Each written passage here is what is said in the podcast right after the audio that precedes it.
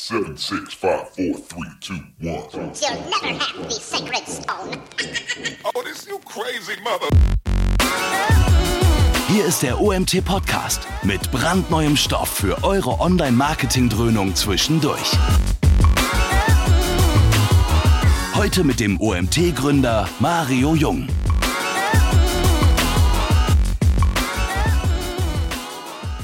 Ja, danke Mario für das nette Intro. Es freut mich, dass ich heute äh, im Rahmen des Online-Marketing-Tag Meets Xmas auch noch ein kleines Webinar halten darf zum Thema PPC-Marketing Rocket Launch im E-Commerce. Für diejenigen, die mich nicht kennen, hier eine kleine Folie, in der ich mich ganz kurz vorstellen möchte. Mein Name ist Alexander Ficker, ich bin Teamleiter im Bereich SEA PPC bei der Expose 360 GmbH in Augsburg. Bin im Online-Marketing seit 2010 tätig. Wir sitzen in Augsburg, äh, in Augsburg, wie schon gesagt, es sind 38 Online-Marketing-Professionals und aktuell in 13 Ländern aktiv. Ich möchte aber gar nicht so viel auf die Expose eingehen, weil es hier ist keine Werbeveranstaltung, sondern ich möchte kein Wissen vermitteln. Deshalb starten wir gleich. Generell als Ausgangssituation von dem kompletten Webinar heute, stellt euch bitte vor, es kommt ein Kunde auf euch zu und sagt, hey, ich habe einen Online-Shop, was soll ich denn machen? Ich möchte gerne Werbung machen. Dann ist aus meiner Sicht zunächst mal vor dem Start sehr wichtig, dass man ein Ziel definiert, weil wie ja schon steht, ohne Ziel kann man überhaupt keine Strategie festlegen. Und das Ziel muss auch sehr exakt und eindeutig formuliert sein zum Start, weil sonst kann man auch gar nicht sagen, welche Maßnahmen die richtigen sind. Mögliche Zielsetzungen seht ihr hier. Die erste mögliche Zielsetzung wäre die Markenbildung, die zweite wäre die Traffic-Maximierung, die Umsatzsteigerung, Community-Building, CPO-Optimierung oder auch nur schon eine reine Aufklärung. Und wenn ich mein Ziel definiert habe, sollte ich im nächsten Schritt mir Gedanken darüber machen, okay, welche Fragestellungen sind überhaupt ausschlaggebend dafür, um wirklich eine Kanalentscheidung zu treffen. Die erste Frage, die ich mir stellen sollte, ist, wo ist denn meine Zielgruppe überhaupt zu finden? Also wo kann ich genau die Leute erreichen, die vermutlich auch mein Produkt kaufen möchten? Das können Suchmaschinen sein, Social Media, äh, Kampagnen, Apps oder auch Foren. Und das wiederum hat natürlich großen Einfluss auf meine Wahl. Als zweites sollte ich mir die Frage stellen, welches Alleinstellungsmerkmal hat denn überhaupt mein Produkt? Also was ist so besonders an meinem Produkt, dass ein Nutzer zu mir kommen sollte und dieses Produkt kaufen sollte? Das kann sein zum Beispiel die Funktion, die Markenreputation, bestimmte Auszeichnungen oder halt eben auch der Preis.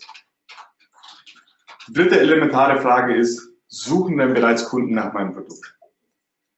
Ich denke, die meisten von euch kennen dieses Vorgehen über Google Keyword Planner zum Beispiel oder Google Trends könnt ihr nachvollziehen, ob denn bestimmte Suchanfragen schon zu dem Produkt gestellt werden im Internet oder noch nicht. Die nächste Frage, die auch aus meiner Sicht immer wichtig ist, ist die Frage, hatte mein Produkt einen bestimmten Erklärungsbedarf? Also ist mein Produkt, wenn man ein Produktbild sieht, sofort verständlich? Oder muss ich dem Nutzer erstmal überhaupt erklären, worum, es sich bei dem Produkt handelt und welche Maßnahmen äh, oder bei welchen Maßnahmen ich das Produkt und beispielsweise unterstützen kann? Es kann zum Beispiel sein, dass es eine sehr komplexe Handhabung ist.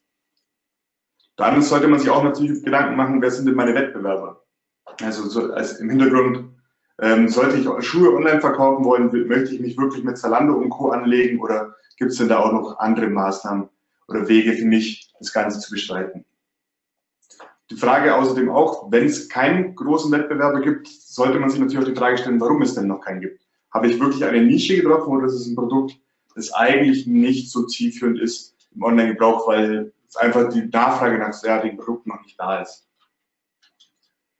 Aber neben dem ganzen Thema auch noch, zum, äh, welches Alleinstellungsmerkmal mein Produkt hat, muss ich mir natürlich auch Gedanken machen, welches Alleinstellungsmerkmal hat mein Unternehmen, beziehungsweise auch mein Online-Shop. Das kann sein, ich habe ganz besondere Beratungsleistungen, irgendwelche Garantieleistungen, tolle Auszeichnungen oder auch an sich eine sehr positive Markenreputation.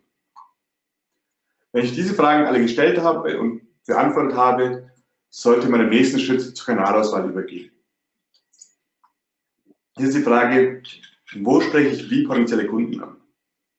Mal ein paar Kanäle im Überblick. Den ersten kennen die meisten, Google AdWords, ganz klassischer Inbound-Marketing-Kanal. Bedeutet, ein Nutzer, der bei Google etwas sucht, wie jetzt hier in dem Beispiel eine Yogamatte, hat auch wirklich einen Bedarf und möchte dann auch was kaufen. Ich kann den Nutzer sehr genau bestimmen und ähm, sehr forciert ansprechen mit meinen Anzeigen, aber auch mit Google Shopping-Anzeigen direkt daneben. Also ein sehr, sehr ja, dienlicher Kanal, wenn ich den Abverkauf forciere oder eine Umsatzsteigerung. Nächster Kanal sind Preissuchmaschinen, hier dargestellt zum Beispiel ideal oder billiger.de. Wenn mein Alleinstellungsmerkmal das Produkt ist, dass ich besonders günstigen Preis anbieten kann, dann sind diese Preissuchmaschinen enorm hilfreich. Ein, so ein kleiner Erfahrungswert, wenn ihr von zweitgünstigsten Preis auf den günstigsten Preis wechselt, dann habt ihr ungefähr 80 mal so viele Bestellungen über diese Kanäle. Amazon auch immer ein großes Thema. Warum? Auf der linken Seite steht es, über 50 Prozent der Produktsuchen werden bereits über Amazon direkt durchgeführt. Das heißt, die Leute gehen nicht mehr über Google, suchen ein Produkt und gehen dann auf Amazon, sondern suchen direkt innerhalb von Amazon ein Produkt.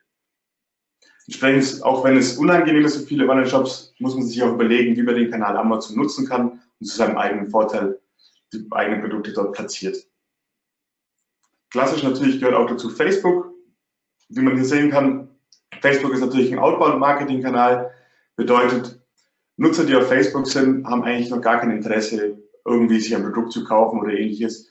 Hier ist eher meine Aufgabe, dass ich über den Facebook-Kanal im ersten Schritt nur dafür sorge, dass mein Produkt überhaupt wahrgenommen wird, mein Shop wahrgenommen wird oder ich eben auch äh, weitere Produkte platzieren kann beim potenziellen Zielgruppe. Und auch natürlich ein Learning darüber habe, welche demografischen Informationen denn die Nutzer haben, die mit meinen Anzeigen interagieren, weil eventuell habe ich eine falsche Vorstellung davor gehabt, wie so eine Zielgruppe von mir aussieht und könnte dann auch in der Darstellung von Produkten oder meines Online-Shops nachjustieren, um eben auf die Zielgruppe einzugehen. Ein Beispiel dafür äh, wir haben das auch mal für den Kunden gemacht und haben einfach gesehen, dass wir sehr junges Publikum haben, das wir vor, vorab nicht so erwartet hätten. Und in dem Fall haben wir dann die Ansprache von Sie auf Du im Online-Shop äh, geändert und dadurch eine Conversion-Steigerung von über 30 Prozent erzeugt. Dann YouTube, zwei größte Suchmaschinen in Deutschland. Und klar, Outbound-Marketing-Kanal, auch hier werden einfach hauptsächlich Videos geguckt, aber auch diesen kann ich sehr gut nutzen, weil ich hier auch sehr genau auf persönliche Attribute oder demografische Daten ausrichten kann, die dann eben meine Zielgruppe bestimmen und erkennen. Um die Kanäle ein bisschen besser einteilen zu können, habe ich mal hier so eine Darstellung gewählt. In der horizontalen seht ihr den Einfluss auf die Markenbildung für euren Online-Shop und in der vertikalen den Einfluss auf die Sales, die ihr, ihr damit generieren könnt. Zunächst einmal, das erste Klasse sind alle Suchmaschinen, wie man hier sieht, hat auch Einfluss auf die Markenreputation, aber hauptsächlich auf den ganzen Bereich Abverkauf. Hier zählt natürlich nicht nur Google dazu, sondern das Ganze funktioniert natürlich auch mit Bing oder auch Yandex in Russland. Die zweite Klasse, das ich jetzt euch zeigen möchte, ist natürlich das ganze Thema Social Media mit Twitter, Instagram, Facebook Ads. Auch natürlich abhängig dafür, davon, in welches Zielland man gehen möchte, wo man die Nutzer erreichen möchte, sind natürlich auch beispielsweise auf Twitter viel relevanter als in Deutschland. Und hat natürlich auch hohen Einfluss auf die Markenbildung. Als dritten Bereich die Preissuchmaschinen, wie man hier sieht, ein Nutzer, der über eine Preissuchmaschine kommt, hat in den meisten Fällen weniger Interesse daran, ein Produkt bei einem bestimmten Online-Shop zu kaufen, weil, sondern er möchte eher ein Produkt kaufen, das besonders günstig ist. Daher die Abverkaufszahlen natürlich auch sehr gut, aber weniger Einfluss auf die Markenreputation. Als Extrembeispiel ich auch Amazon mit aufgeführt. Natürlich mega Sales-Treiber, wer auf Amazon aktiv ist, kennt die ganzen Zahlen, wie krass sich Nutzer dort verhalten, auch teilweise mit Conversion Rates von bis zu 25, 30 Prozent, was einfach enorm ist. Aber hier sieht man einfach auch die Zielgruppe, die wollen unbedingt kaufen. Wenn jemand zu Amazon geht, will er kaufen, dann muss nur das passende Produkt sehen und dann wird es auch gekauft hat aber natürlich durch diese leichte Kennzeichnung oftmals, wo Versand und Verkauf durch Online-Shop XY dran steht, nur einen sehr geringen Anteil in der Markenbildung entsprechend sehr weit links oben platziert. Als nächstes YouTube unten rechts. Natürlich kann man hier sehr gut Einfluss nehmen auf die Markenbildung, weil man sehr durch Video und Ton die eigene Marke transportieren kann. Ist jetzt aber auch nicht der mega Sales-Kanal, da man einfach ähm, ein Nutzer auf YouTube erstmal animieren muss, dazu erstmal etwas zu verkaufen. Der Vollständigkeit halber habe ich hier auch Pinterest und LinkedIn bzw. Xing mit aufgenommen, aber auf die möchte ich an der Stelle gar nicht näher eingehen. Um das Ganze ein bisschen plastischer darzustellen, habe ich mir überlegt, das Ganze an Beispielprodukten äh, darzustellen. Das erste Beispielprodukt ist dieser Adidas Performance Damen Laufschuh in Weiß. Hier die erste Frage, wie sieht denn die Zielgruppe überhaupt aus? Aus meiner Sicht Frauen, sportlich, modebewusste Frauen auch. Also es werden ja heutzutage nicht nur Sneakers zum Sport getragen, sondern auch als Modeaccessoire. Dann, wo ist die Zielgruppe zu finden? Die Zielgruppe ist an sich ja sehr groß. Also da gibt es ja keine eindeutige Altersbeschränkungen, die Range ist sehr groß. Entsprechend sind die überall zu finden. Das Produkt an sich hat aber eigentlich kein Alleinstellungsmerkmal, weil das Produkt an sich ist ja überall gleich. Das heißt, wenn, dann kann ich nur über den Preis punkten mit diesem Produkt. Die nächsten Fragen, suchen den potenziellen Kunden bereits dem Produkt? Ja, dieser Schuh wird aktuell 8100 Mal pro Monat gesucht bei Google. Erklärungsbedarf hat der Schuh eigentlich keinen, hat keine Sonderfunktion. Der Wettbewerb ist sehr hoch, wenn man sich hier mal anguckt, mit äh, Nike, Real, Bauer, Otto, About You. Also muss man sich schon sehr sicher sein in seiner äh, Position, dass man das Ganze verkauft. Und Alleinstellungsmerkmal hat das Unternehmen. In dem Fall äh, sieht man, nur About You hat im Vergleich zum Wettbewerb 100 Tage kostenlose Rücksendung. Entsprechend kann ich nur durch solche Attribute, wenn es nicht der Preis ist, auch noch zum, zum Kauf überzeugen. Natürlich spielt aber auch die eigene Marke mit rein. In der Darstellung von vorhin kurz dargestellt sieht man natürlich Amazon funktioniert für dieses Produkt super gut. Die Suchmaschinen, Advertising, also SEA und die Preissuchmaschinen. Die Social Media Themen eigentlich eher nicht, weil der Nutzer an sich das Produkt schon kennt, also er will es kaufen, ich muss es nicht erklären. Deswegen sind diese drei Kanäle besonders gut einzusetzen. Als zweites Beispielprodukt hier die Layback. Ich denke, viele von euch haben dieses Produkt auch schon mal über Facebook und Co. gesehen. Das ist eine Art Luftschlauch, den man durch die Luft ziehen kann, zwei, dreimal, dann zusammenrollen. Man kann sich dann am Strand drauflegen und die Sonne genießen. Hier die Zielgruppe ist primär junge, sind eher junge Menschen, abenteuerlustige Menschen, die einfach so ein Produkt haben möchten, das sie leicht und einfach mit sich transportieren können und dann entsprechend auch ähm, einsetzen können. Die Zielgruppe ist, wie im vorherigen Beispiel, auch relativ groß auch überall zu finden, daher äh, Jugendliche sehr internetaffin sind.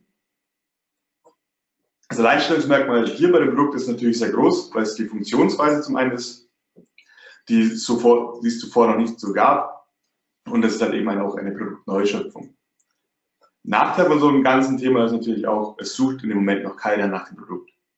Das heißt, wenn man hier Google AdWords Anzeigen schalten würde, würde es einfach keinen Traffic geben, also keinen relevanten Traffic geben, da Nutzer überhaupt nicht nach dem Produkt äh, suchen, weil sie, äh, das Produkt ja einfach noch gar nicht zuvor am Markt war.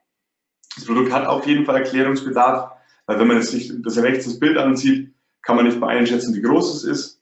Ob das ist so groß wie ein Handschuh ist oder wie ein LKW, kann man jetzt natürlich erstmal nicht erkennen. Also muss es erstmal erklären. Daher auch diese starke Videowerbung, die viele von euch gesehen haben. Wettbewerber gibt es keine, das ist soweit schon mal ganz gut. Und Alleinstellungsmerkmal vom Unternehmen ist natürlich ganz klar, ich bin der einzige Anbieter am Markt. Hier auch nochmal ganz kurz die Übersicht in diesem Graphen. Natürlich eignet sich Twitter, Instagram, Facebook super dafür. Auch Pinterest in dem Fall jetzt, weil ich auch eine optische Darstellung wählen kann. Und auch YouTube. Ich kann mit den Videos genau erklären, wie mein Produkt funktioniert, kann Aufmerksamkeit schaffen, kann meine Zielgruppe nach demografischen Merkmalen unterteilen und entsprechend auch ausspielen, dass ich auch dadurch dann überhaupt die Verkäufe anregen kann. Natürlich ist hier der Conversion-Prozess ein bisschen länger, weil der Nutzer muss erstmal das Produkt kennenlernen, dann muss er in sich selbst einen gewissen Bedarf entwickeln und erst dann kann ich den Bedarf wecken. Wenn ich jetzt ähm, diese Entscheidungen alle getroffen habe und meine Kampagne gestartet habe, ist es im nächsten Schritt wichtig, dass man auch korrekt, korrekte Daten erhebt und auch diese, als, äh, diese für die Optimierung zugrunde legt.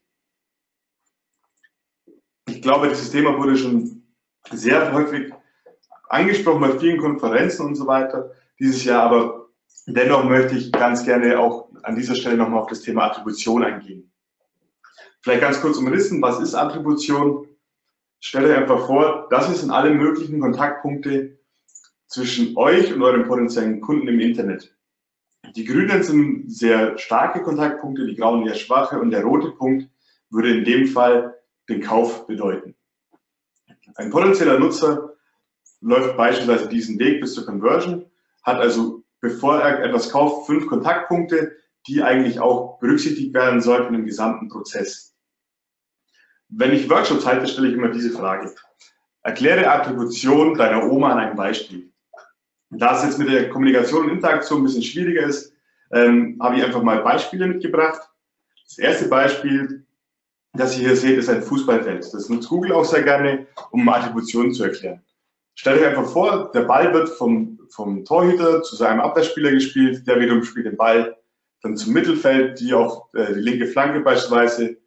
Ball kommt zur Mitte, der Stürmer schießt ein Tor und somit äh, ist sozusagen die Conversion erfasst. Und wenn man jetzt nach dem Modell, das aktuell standardmäßig beispielsweise bei Google Ads eingestellt ist, das Last-Click-Attributionsmodell agieren würde, würde es eigentlich heißen, ich muss ja Tore schießen, nur mein Stürmer schießt Tore, also stelle ich elf Stürmer auf, auf mein Spielfeld. Hat natürlich wahrscheinlich nicht den Effekt, dass ich gewinne, weil ein Stürmer ein Tor bringt halt leider nicht so viel wie im Strafraum des Gegners. Mein persönliches Lieblingsbeispiel ist das Kuchenrezept für einen Marmorkuchen. Hier auch nochmal an den Punkten dargestellt, wie vorhin in der Grafik zu sehen. Die kleine, die kleine Besonderheit, warum so ein Kuchenrezept ähm, aus meiner Sicht ganz gut funktioniert, ist der dritte Punkt. Hier wird, muss man einen Kuchen äh, aufteilen in zwei Hälften. Die eine Hälfte, zu einer Hälfte wird Kakao zugegeben, zur anderen Hälfte nicht und danach wird das Ganze wieder vermengt.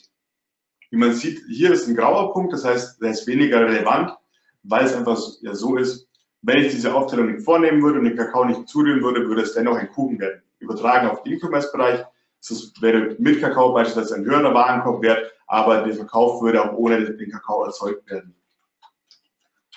Ich habe schon gerade eben ganz kurz angeschnitten, das Thema Attributionsmodelle in Google AdWords. Hier kurz im Überblick. Das erste Attributionsmodell aktuell Standard ist das Last-Click-Attributionsmodell. Das heißt, dem letzten Kontaktpunkt werden alle Conversions komplett zugeordnet. Dann das First-Click-Attributionsmodell bedeutet, der erste Kontaktpunkt, dem werden, werden alle Werte komplett zugewiesen. Linear heißt, jeder Kontaktpunkt bekommt den gleichen Wert. Positionsbasiert heißt, der erste und letzte Kontakt bekommen jeweils 40 Prozent vom Verkauf und zwischen den restlichen werden 20 Prozent aufgeteilt. Time Decay hat eine prozentuale Verteilung im zeitlichen Verlauf und die datengetriebene Attribution oder dynamische Attribution, wie es häufiger genannt wird. Aber ich denke, am Beispiel ist es leichter zu verstehen, was unter diesen Attributionsmodellen zu verstehen ist. Stellt euch einfach mal vor, ein Nutzer sucht nach Schuhe kaufen bei Google und klickt auf eine Anzeige. Als nächstes sucht er nach Schuhe kaufen rot, klickt wieder auf eine Anzeige. Danach folgt nochmal ein Klick bei Google Shopping. Dann kriegt er einen Remarketing-Banner zu sehen, klickt drauf, sucht dann aber nochmal nach der Marke, wie beispielsweise nach Zalando oder Otto oder ähnlichem. Und daraus entsteht dann ein, ein Verkauf in Höhe von 100 Euro. Im Last-Click-Attributionsmodell würde dem letzten Klick, also dem Klick auf die Markenanzeige, der komplette Umsatz der, Marken, dem Markenklick zugewiesen werden, also 100 Euro komplett auf den letzten Klick. Die anderen vier werden überhaupt nicht berücksichtigt.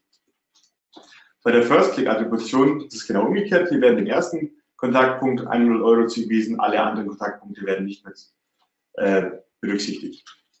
Bei der positionsbasierten wäre es so, dass erster und letzter Kontaktpunkt jeweils 40 Euro bekommen und alle Kontaktpunkte dazwischen, ebenfalls sind es fünf Stück oder drei zusätzliche und werden dann 6,66 Euro zugewiesen werden. Bei der linearen Verteilung wird jedem Kontaktpunkt 20 Euro äh, zugewiesen werden. Im Time Decay, wie jetzt hier beispielsweise dargestellt, mit 45 auf dem letzten Kontakt, 5 auf dem ersten und die anderen Kontaktpunkte bewegen sich dazwischen. Je näher der Kontaktpunkt an der tatsächlichen Conversion ist, desto mehr Anteil kriegt er auf den Umsatz. So kann man eben auch bestimmen, wie relevant auch ein Klick ist, um äh, eben eine Entscheidung treffen zu können, sollte ich in einem bestimmten Bereich, zum Beispiel eine sehr generische Suche, weiterhin Budget investieren oder nicht. Die datengetriebene Attribution funktioniert nochmal ein bisschen anders. Diese funktioniert vollautomatisch. Das, ihr könnt es euch so vorstellen, die erste und die zweite Zeile sind jeweils bestimmte Conversion-Pfade. Das Ganze verläuft über mehrere Geräte und führt dann im Endeffekt auch zu einer Conversion. Diese Conversion-Pfade laufen beide mehrere hundert Male ab und werden miteinander verglichen. Wie man sieht, in der unteren Zeile fehlt ein bestimmtes Element, was dann daraus, daraus folgt, dass die Conversion Rate hinten raus 2% hat, also um 50% weniger als die erste, erste Conversion-Pfad.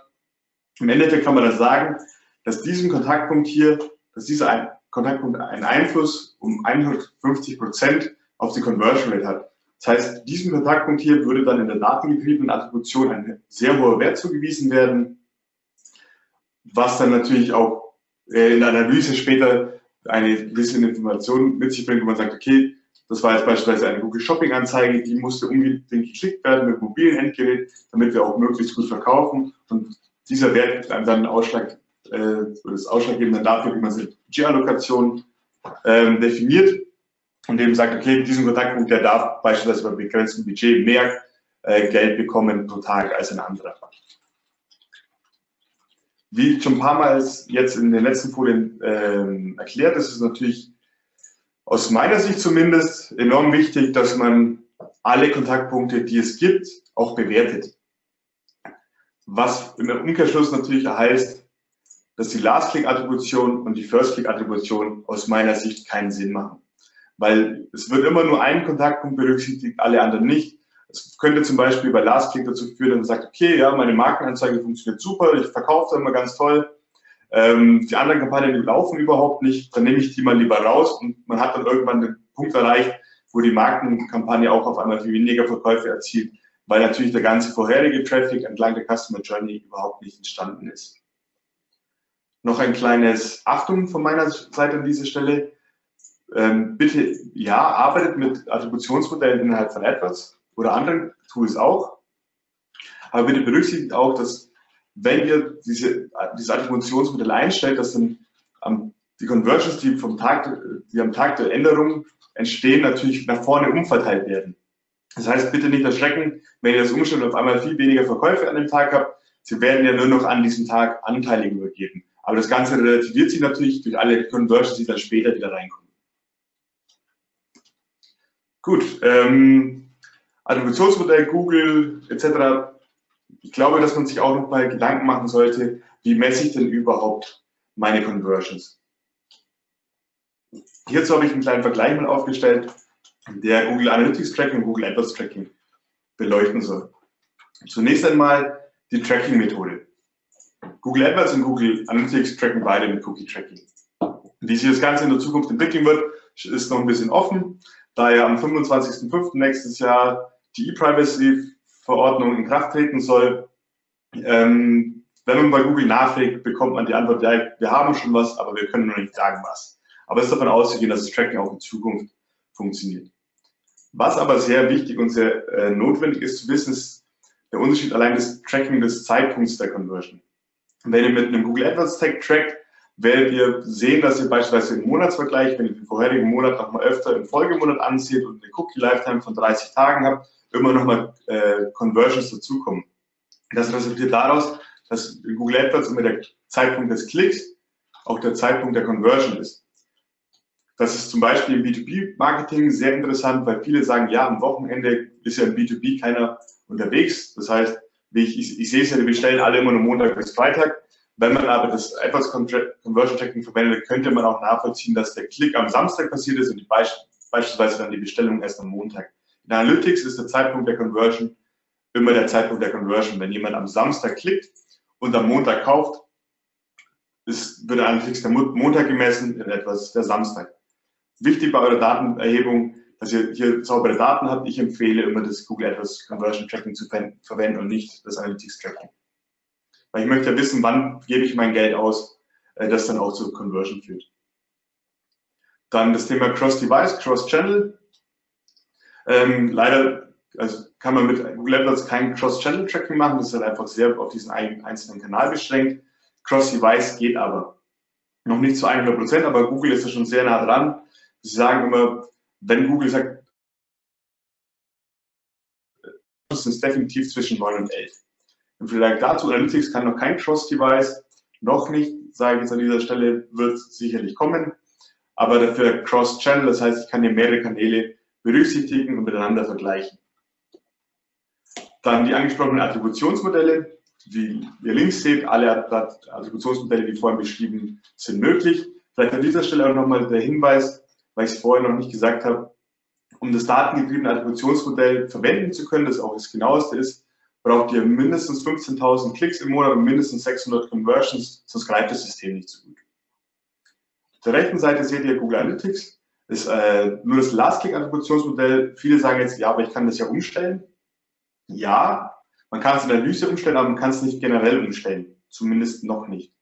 Wer es von euch vielleicht schon mitbekommen hat, es wird jetzt auch äh, von Google noch ein neues Tool gelauncht, das heißt Google Attribution. Darüber wird das Ganze dann natürlich abgebildet werden können. Wer gute Kontakte hat, kann auch sich schon mal für die Beta registrieren lassen. Genau, äh, etwas noch ganz kurz. View Conversions werden gemessen. Analytics werden sie nicht gemessen, noch nicht an dieser Stelle, ähm, wird aber kommen. Also auch die Kontaktpunkte, die Sichtkontakte werden zukünftig ins Analytics-Konto mit einfließen. Und was natürlich auf euer PPC-Marketing auch enormen Einfluss hat, ist die, die Conversion-Zuordnung.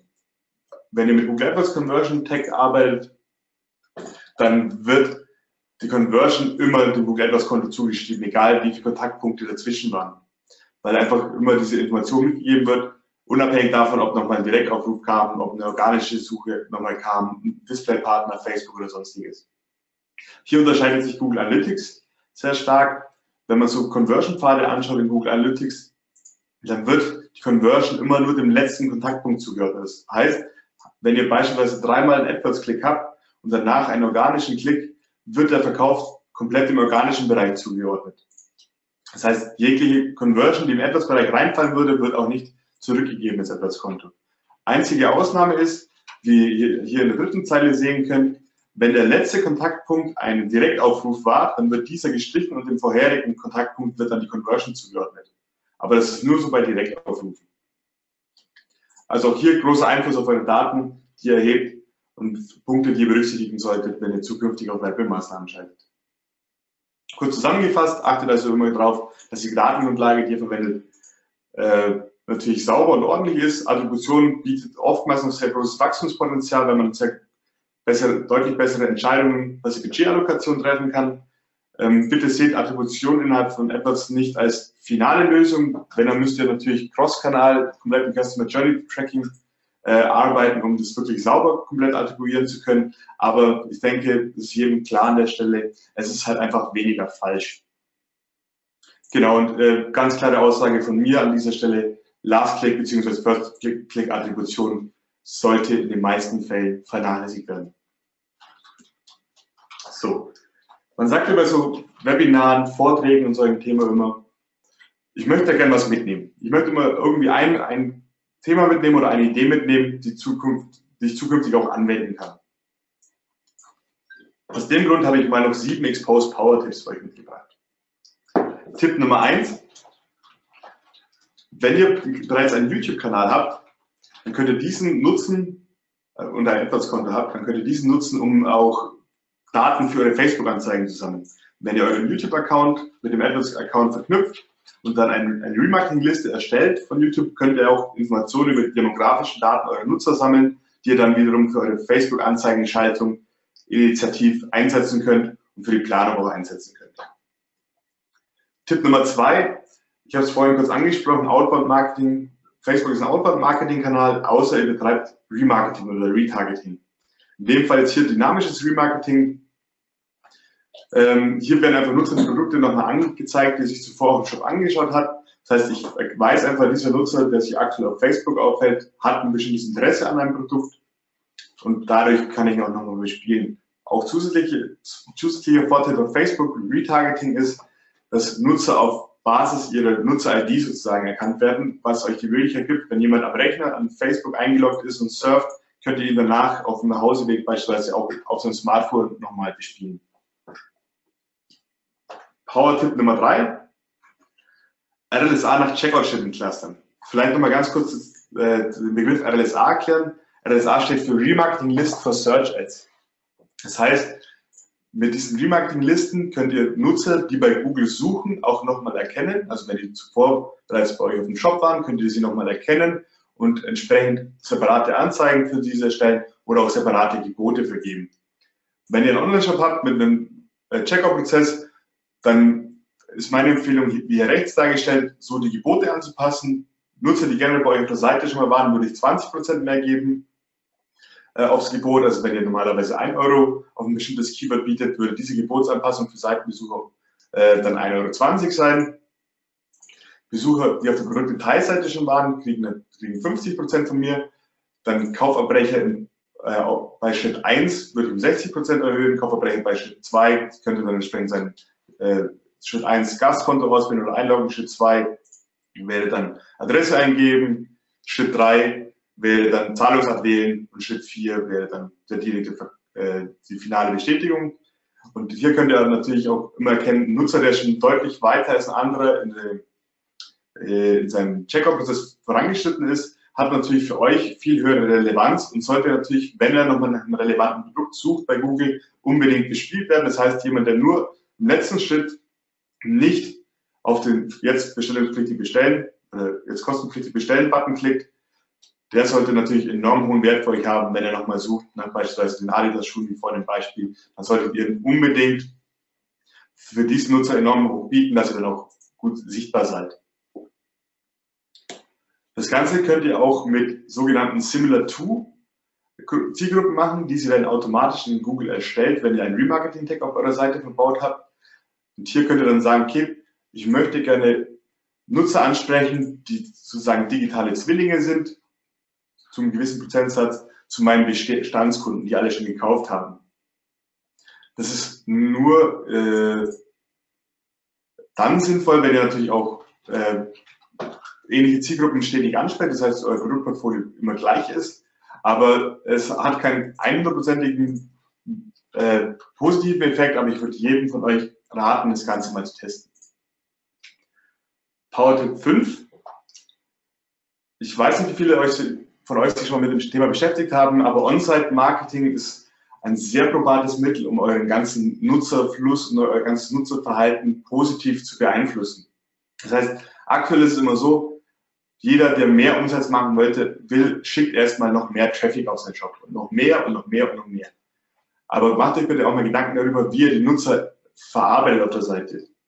Hier ein Beispiel-Tool, Kiveo, mit dem könnt ihr sehr saubere Zielgruppenklasse bilden und die dann auch über Badges oder ähm, Footerbars, Sidebars oder ähnliches nochmal ansprechen, durch so Elemente wie beispielsweise auf Booking.com, wo jeder sich immer denkt, ja genau, als ob jetzt gerade drei andere Leute sich nochmal dieses Hotelzimmer ansehen, aber im Endeffekt sind alle ehrlich, es fällt trotzdem jeder drauf rein und kauft das Ganze auch. Sowas könnt ihr mit so einem Tool hier steuern. Power-Tipp Nummer 6, Showcase Shopping Ads. Ihr seht es rechts.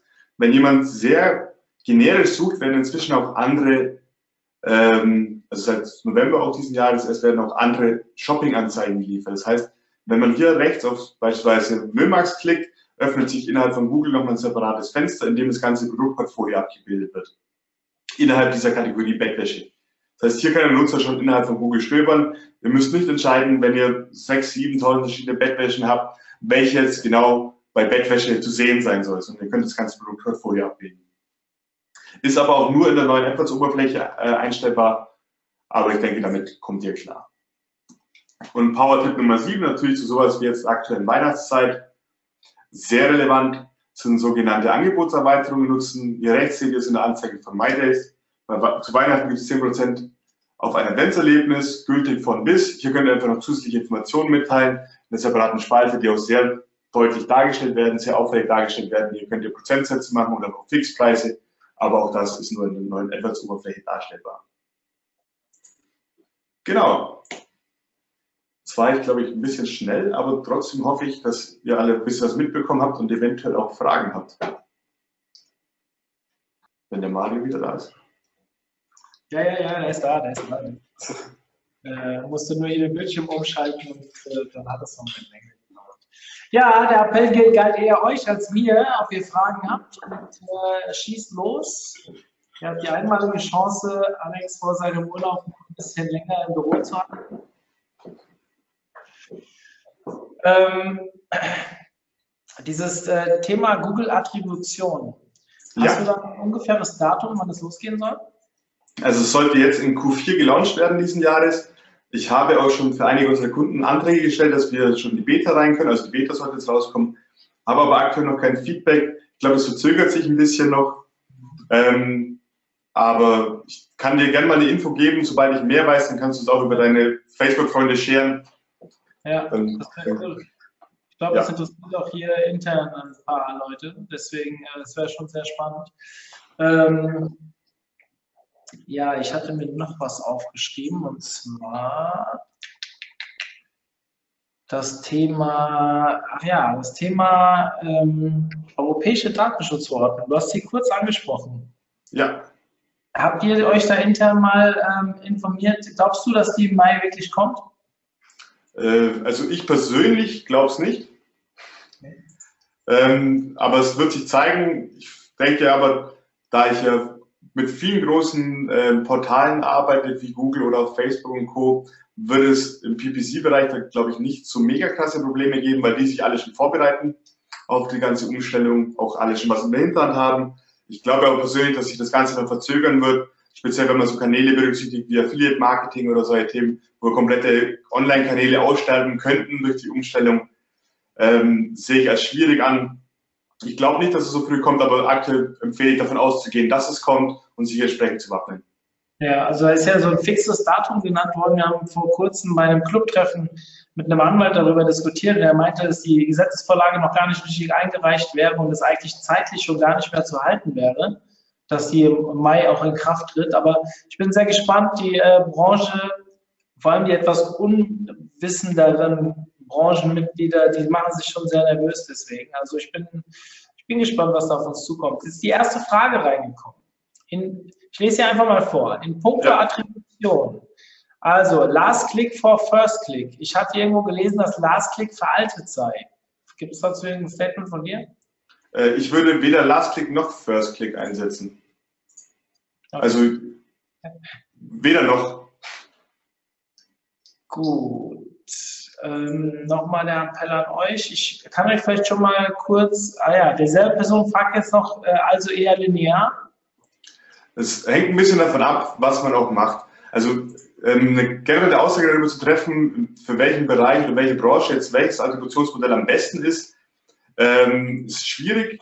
Ich persönlich arbeite meistens, wenn ich keine datengetriebene Attribution einleiten kann, mit der positionsbasierten Attribution, außer ich habe einen sehr langen Conversion-Pfad. Äh, das ist auch mal im Finanzbereich so, wo dann auch eine Conversion mal 60 bis 90 Tage dauern kann. Dann nehme ich den Time Decay. Also wenn ihr so um die 30 Tage habt oder 60 Tage, nehmt gerne positionsbasiert, weil der Erstkontakt einfach einer der wichtigsten ist und der letzte Kontakt ist auch nach wie vor wichtig. Da werden jeweils 40 Prozent drauf geschoben. Oder halt dann eben, wenn ihr einen sehr langen Conversion-Zeitraum habt, vom ersten Klick bis zum Kauf, dann ist auch äh, Time Decay oftmals sehr zielführend.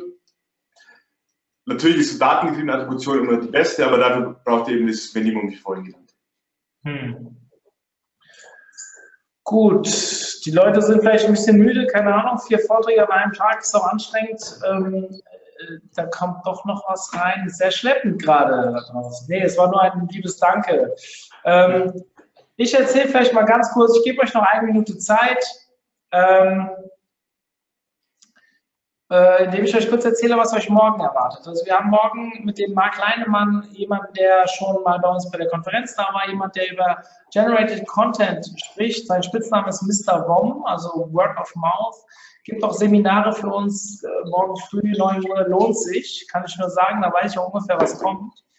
Ähm, der zweite Vortrag über Native Advertising, da fehlt mir ein bisschen der Einblick, aber der dritte Vortrag über den Screaming Frog. Den ähnlichen, also die SEOs unter euch, die sollten sich das auf jeden Fall anschauen. Äh, Justin hat da einen super Vortrag bei der SEOCom gehalten, kann man nur empfehlen. Und um 16 Uhr haben wir nochmal ein SEA-Thema, ein PPC-Thema, und zwar ist jemand von Sixt dabei, der uns ein wenig über deren Praktiken erzählen will. So viel zu morgen. Wir haben morgen sehr, sehr viele Anmeldungen. Ich bin sehr gespannt, warum ein Mittwoch besser ziehen soll als ein Dienstag oder ob es wirklich an den Themen liegt, kann ich mir nicht vorstellen, weil Vort die Vorträge heute echt alle rundum klasse waren. Ähm, eine letzte Frage, Alex kam rein. Was macht das Tool Kiveo konkret? Habe es nicht ganz verstanden. Das Tool Kiveo clustert im Endeffekt erstmal alle Besucher, die drauf auf die eigene Seite kommen. man kann dann bestimmen über eigene Maßnahmen, dass eine bestimmte Grafik ausgespielt wird. Ähm, man kennt ja diese Exit Intent Overlays zum Beispiel, die werden über das Tool erzeugt, also, aber sehr clever. Das heißt, nicht jeder Nutzer, der äh, irgendwie versucht, sein Fenster zu schließen, kriegt hier eine Information, sondern ich kann ja sehr genau Besuchergruppen clustern, wo auch Informationen hinterlegt sind, wie wie lange ist die Aufenthaltsdauer schon gewesen, wie viele Seiten wurden besucht, woher kam der Nutzer, ähm, hat er schon mal ein Excellent Overlay gesehen oder nicht, welche Informationen wurden ihm sonst noch bereitgestellt. Also ich habe hier einfach die Möglichkeit, sehr schöne Zielgruppen zu bilden und denen gewisse Informationen mitzugeben. Äh, ein anderes Beispiel wäre, dass ein Nutzer sehr lange inaktiv ist und dann kann ich ihm im Footer so einen kleinen Banner zeigen, wo drin steht, okay, hey, ähm, bist du noch da, können wir dir irgendwie weiterhelfen, ruf uns gerne an. Also versucht einfach den Nutzer möglichst gut zu konvertieren und mit dem interaktiv, interaktiv zu werden. Könnte auch sein, dass jemand, der zum Beispiel sehr viele Produkte im Warenkorb gelegt hat, in den Warenkorb geht, aber dann nicht weitergeht für 20, 30, 40 Sekunden. Das kann man selbst einstellen und testen. Dass man dem dann auch über ein Badge nochmal irgendwo einen Gutscheincode mitgibt und sagt, hey, wenn du das bestellst, dann kriegst du auch noch äh, die Versandkosten von mir kostenlos oder sonstige Sachen. Also damit könnt ihr einfach sehr viel spielen, eigene kreative Ideen basteln, wie ihr die Nutzer innerhalb des, in ihrer Customer Journey auf eurer Seite nochmal ansprechen könnt. Mhm. Also ich kenne das Tool auch nicht, aber es klingt sehr spannend, also ich bin gespannt. Ähm, die, es kamen ein, zwei Sachen noch rein bezüglich der Aufzeichnung. Also für die, die noch nicht regelmäßig bei uns zugehört haben, ja, wir stellen die Aufzeichnung zur Verfügung. Ihr findet sie auf derselben Seite, wo ihr euch anmelden konntet, also sprich auf der Landingpage zu diesem Webinar. Ähm, wahrscheinlich sogar heute noch. Also mein Backoffice wartet eigentlich nur darauf, dass es fertig wird, die Aufzeichnung runterzuziehen ist und Sie können es hochladen. Das heißt, morgen spätestens solltet ihr euch auch diese, das, diese Webinar, diese Folie nochmal anschauen können. Der Hintergrund, die zweite Frage war, oder Anmerkung war, es ging alles sehr, sehr schnell, gerade mit den sieben Tipps. Ja, auch die könnt ihr euch natürlich dann nochmal anschauen. Und so wie ich Alex kenne, wenn ihr ihn anschreibt, schickt er euch vielleicht auch die Präsentation oder zumindest die sieben Punkte. Dementsprechend ähm, genau, also, Ihr könnt die komplette Präsentation sehr gerne haben. Ich auch meine Kontaktdaten, schreibt mir einfach eine E-Mail. Nur wie Mario schon eingangs angekündigt hat, ist das hier meine letzte Amtshandlung dieses Jahr. Also bitte ich euch, äh, ein bisschen Geduld zu haben. Ich bin ab 2. Dezember, äh, Januar dann nächsten Jahres wieder im Büro. Und dann kriegt ihr natürlich gerne einen Download-Link für die Präsentationsfolie. Das ist kein 2. 2. Dezember nächsten Jahres wäre auch cool. 2. Januar. Dezember wäre natürlich super, da hätte ich jetzt elf Monate frei. Da würde sich Alex und Markus wahrscheinlich freuen. Ähm, alles klar. Du, Alex, vielen, vielen Dank. Und ich würde sagen, ähm, dir ein schöne, ja, schönes Weihnachten, schöne Feiertage, schönen Urlaub. Genieß die Zeit bis zum 2.1. Und wir anderen, ich hoffe, wir sehen euch morgen wieder. Und wir ziehen noch zwei Tage hier durch, bevor wir in die Weihnachtsferien gehen. Und dementsprechend ähm, wünsche ich euch einen schönen Feierabend. Und ja, wir sehen uns morgen. Ja, auch von mir schönen Feierabend, schöne Weihnachten rutscht gut rüber ins neue Jahr und viel Erfolg für nächstes Jahr. Wenn ihr irgendwas braucht von mir, hier meine Kontaktdaten, schreibt mir gerne E-Mail. Alles klar, danke Alex. Bis dann. Ja, Ciao. Bis dann. Tschüss.